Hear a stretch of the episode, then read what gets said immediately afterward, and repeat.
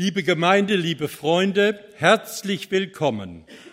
Das ist der zweite Gottesdienst in diesem Jahr und wir werden noch viele andere feiern. Aber was ist denn eigentlich Gottesdienst? Was macht den Gottesdienst aus? Wo fängt er an? Wo hört er auf? Was verbinden wir mit den Gottesdiensten? Einige würden sagen, wir loben und feiern Gott. Andere, wir versammeln uns vor Gott oder Gott dient uns, wenn wir zusammenkommen. Andere, ich brauche Gemeinschaft. Diese Sätze sind alle nicht verkehrt. Aber eine ganz andere Definition von Gottesdienst steht im Römer Kapitel 12, die Verse 1 und 2 und stammen von dem Apostel Paulus, der schreibt, ich ermahne euch nun, Brüder und Schwestern, durch die Barmherzigkeit Gottes, dass ihr euren Leib hingebt als ein Opfer, das lebendig, heilig und Gott wohlgefällig sei. Das sei euer vernünftiger Gottesdienst. Und stellt euch nicht dieser Welt gleich, sondern ändert euch durch Erneuerung eures Sinnes, auf dass ihr prüften könnt, was Gottes Wille ist, nämlich das Gute und Wohlgefällige und Vollkommene. Paulus ist überzeugt, Gottesdienst kann man nicht auf Sonntagvormittag beschränken, von 10 Uhr bis 11.30 Uhr. Gottesdienst ist das ganze Leben. Und der eigentliche Gottesdienst findet im Alltag statt. Der Sonntagvormittag ist eigentlich nur ein Spezialfall unseres Gottesdienstes. Der Sonntagvormittag ist daran zu prüfen, inwiefern er den eigentlichen Gottesdienst in der Woche unterstützt, stärkt und ausrichtet. Der Gottesdienst am Sonntag ist die Tankstelle, aber kein Auto der Welt ist für eine Tankstelle gebaut. Autos sollen laufen. Sie sollen fahren. Sie sollen zuverlässig sein. Christen auch. In keinem anderen Brief legt Paulus so gründlich und strukturiert dar, was unseren Glauben ausmacht, wie im Römerbrief. Das liegt daran, dass er die Gemeinde in Rom nicht gegründet hat. Paulus kennt die Gemeinde in Rom nicht persönlich aber er will sie bald besuchen. Er will sich und seine Lehre vorstellen im Römerbrief. Und in den ersten acht Kapiteln entfaltet Paulus den Inhalt des Glaubens an Jesus Christus. Kapitel 9 bis 11 geht es ihm um Israel, warum so viele aus seinem Volk nicht an Jesus Christus glauben können. Und dann ab Kapitel 12 folgt ein langer Abschnitt bis zum Ende des Briefes, in dem Paulus sagt, wie Christen leben sollen. Römer 12, Vers 1 ist wie eine Ouvertüre, der Einstieg, das Vorzeichen für alles, was Paulus zu unserem Leben als Christen sagen würde. Viele Kapitel hat er über die Gnade Gottes gesprochen. Und jetzt geht es um unsere Antwort. Die einzige vernünftige Antwort auf das Erbarmen Gottes ist, unser Leben als Opfer für ihn hinzugeben. Alles andere wäre nicht sachgemäß. Alles andere wäre eine Nichtachtung dessen, was Gott in Jesus Christus für uns getan hat. Und Paulus redet hier im Namen der Barmherzigkeit Gottes oder aufgrund der Barmherzigkeit Gottes. Denn wir verdanken alles dem Erbarmen Gottes. Unser Leben, unser Christsein, dass wir unter Gottes Gnade jeden Tag neu anfangen können und in aller Freiheit das Leben bei ihm gestalten lernen dürfen. Und angesichts dieser Barmherzigkeit Gottes sagt Paulus hier, ermahne ich euch nun. Und bei dem Wort ermahnen denkt man schnell an die Schule oder fragt sich, habe ich etwas falsch gemacht? Doch der Begriff meint im biblischen Kontext eher, dass etwas Tröstliches gesagt wird, etwas, das mit Zuwendung zu tun hat und damit, dass jemand mich um etwas bittet. Der Theologe Stefensky schreibt, alle Ermahnungen und alle Aufträge in der Bibel arbeiten an der Größe und Freiheit des Menschen. Wenn also der lebendige Gott dich und mich ermahnt, dann möchte er unsere Größe und unsere Freiheit und uns nicht klein machen. Warum? Es gehört zu unserer Würde und auch zu unserer Freiheit als Mensch, dass wir die Fähigkeit besitzen, etwas Neues zu lernen, nicht die zu bleiben, die wir sind. Wir sind nicht eingefärcht in irgendein Schema für alle Zeiten, sondern jeden Tag darf etwas Neues hinzukommen. Wir dürfen uns verändern. Wir dürfen Neues lernen, Dinge anders machen. Und das hat mit Größe zu tun und mit Freiheit. Und so spricht Paulus der Gemeinde in Rom und auch uns hier in Herford Würde zu. Ihr seid durch Christus freie Leute. Ihr seid eben nicht versklavt, immer so weiterzumachen, wie bisher, sondern im Gegenteil. Bewegung ist möglich. Ihr habt die Fähigkeit, ein neues Leben einzuüben aufgrund der Barmherzigkeit Gottes. Denn diese Barmherzigkeit Gottes ist in Jesus Christus Mensch geworden und Gott gibt sich in Jesus ganz für uns hin. Er gibt alles, damit wir ihm seine Liebe glauben und uns ihm hingeben, damit in ihm etwas Neues wachsen und Gestalt gewinnen kann. Und dies soll nicht aus Angst geschehen. Wenn ich dies oder das nicht tue, dann habe ich verloren.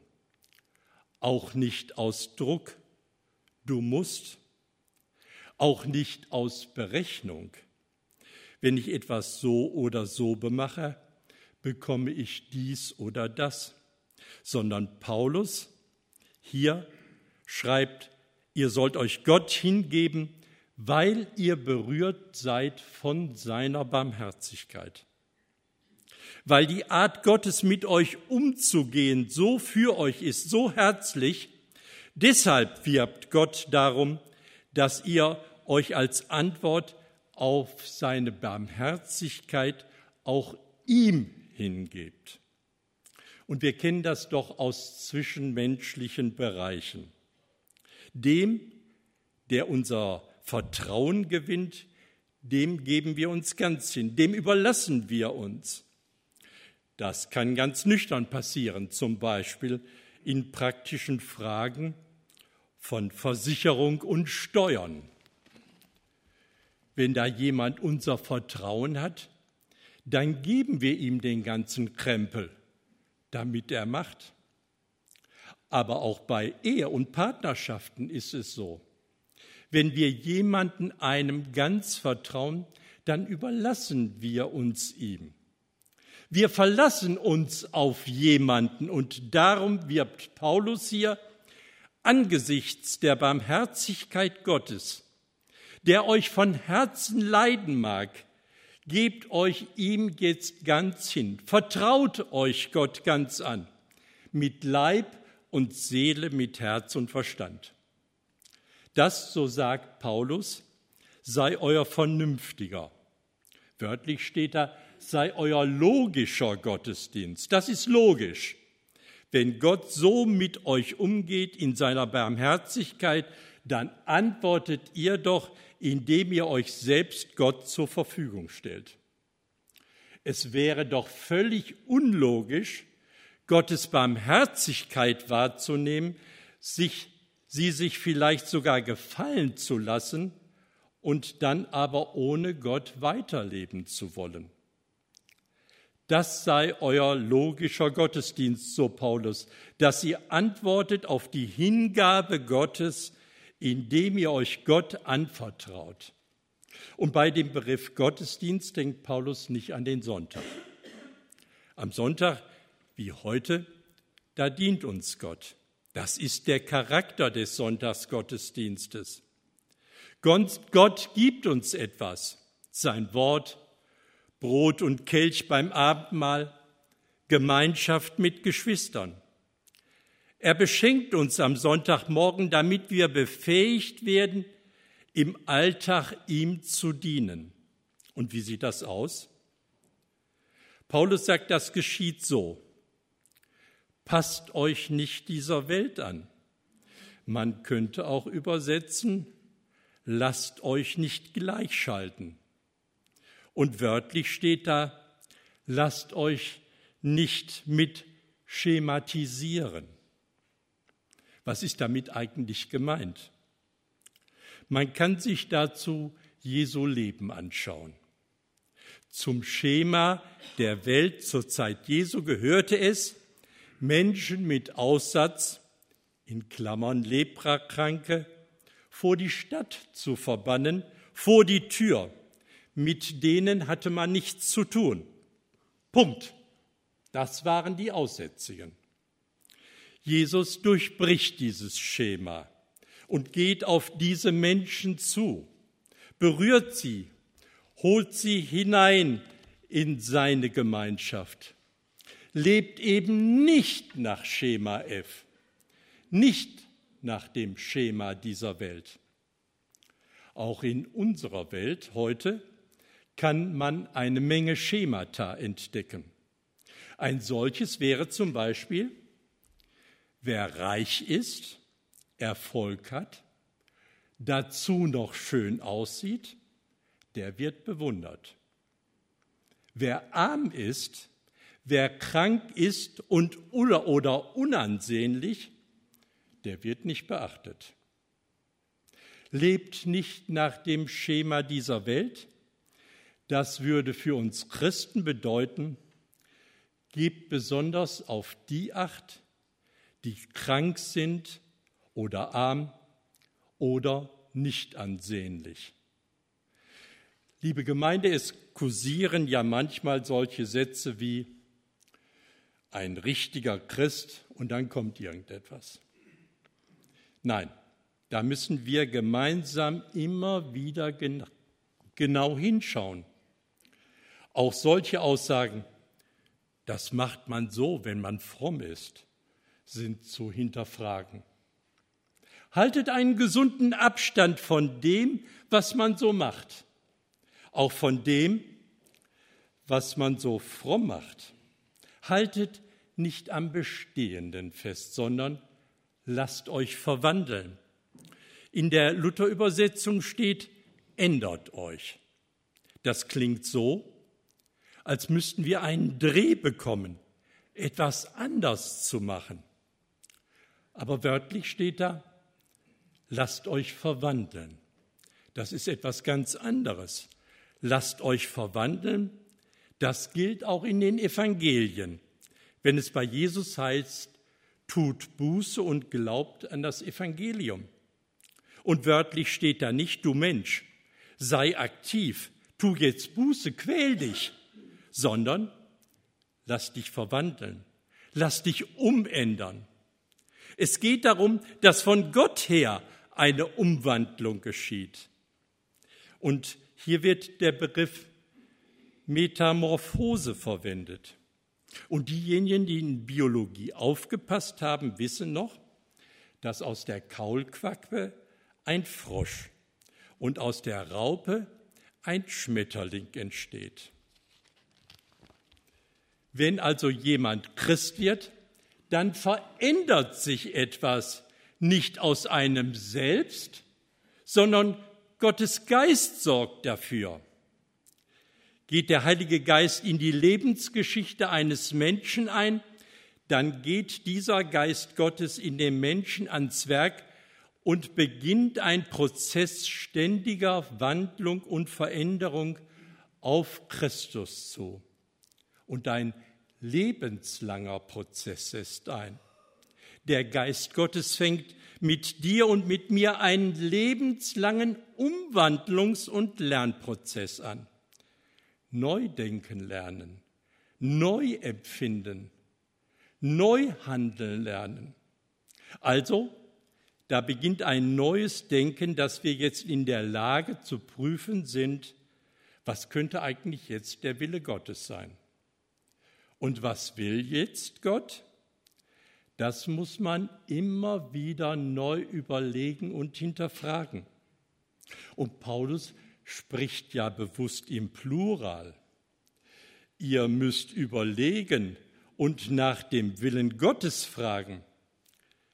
Die Gemeinde Jesu, die Gemeinde Jesu Christi ist nämlich eine sogenannte Auslegungsgemeinschaft. Das heißt, gemeinsam immer wieder nachdenken und fragen, was könnte in diesem Themenfeld bei dieser Frage jetzt von Gott her dran sein? Und das gestaltet sich so, indem wir miteinander Bibel lesen, darüber reden, nachdenken, gemeinsam beten und dann zu einer Meinung gelangen. Das könnte vielleicht der Wille Gottes sein. Und das ist nicht einfach. Es bleibt eine lebenslange Herausforderung, die Christen zu bewältigen haben. Es gibt in unserer heutigen Zeit viel Fragen, die man nicht mal ebenso klären kann. Und da kann man auch nicht sagen, nimm die Bibel zur Hand, da wirst du schon eine Antwort finden. Da muss man viel gemeinsam ringen und überlegen. Und Gott gibt uns seinen Geist, verwandelt uns, damit wir miteinander prüfen, fragen und überlegen, was ist der Wille Gottes. Dietrich Bonhoeffer schreibt, der Wille Gottes kann in der Tat sehr tief verborgen liegen unter vielen sich anbietenden Möglichkeiten. Darum muss immer wieder geprüft werden, was ist der Wille. Herz, Verstand, Beobachtung, Erfahrung müssen bei dieser Prüfung mitwirken weil diese Metamorphose etwas Lebendiges ist und nicht ein für allemal gegeben ist. Und darum entsteht im Grunde genommen mit jedem Tag die neue Frage, wie ich hier und heute in dieser Situation, in diesem Leben mit Gott, mit Jesus verbunden bleibe und bewahrt werde. Und das wollen wir einüben, immer neu fragen, Herr, was ist jetzt zu tun in dieser konkreten Situation, bei diesem Themenkomplex, bei diesen Überlegungen, die uns beschäftigen? Und Paulus gibt uns am Ende drei Kriterien mit. Es geht darum, das Gute zu tun, beziehungsweise das Freundliche, das Wohlgefällige und das Vollkommene. Das Gute ist eigentlich biblisch klar definiert, nämlich indem wir fragen, entspricht es der Liebe und Gerechtigkeit? Das sind die beiden Kernbegriffe im Alten und Neuen Testament, die beschreiben, was gut ist. Liebe und Gerechtigkeit. Das Wohlgefällige fragt danach, was dient dem Wohle aller? Also, was sorgt für Shalom? Was sorgt dafür, dass ich und die anderen, die anderen und ich klarkommen? Was ist das, was allem wohltut? Und das vollkommene Tun bedeutet nicht, wir müssen rigoros perfekt sein. Vollkommenheit besteht, wenn ein Schlüssel ins Schloss passt. Und das heißt, für uns, welches Handeln passt jetzt und hier zu dieser Zeit, zu dieser Frage, zu diesem Menschen und in dieser Situation? Das ist vollkommen. Gar nicht so einfach. Amen.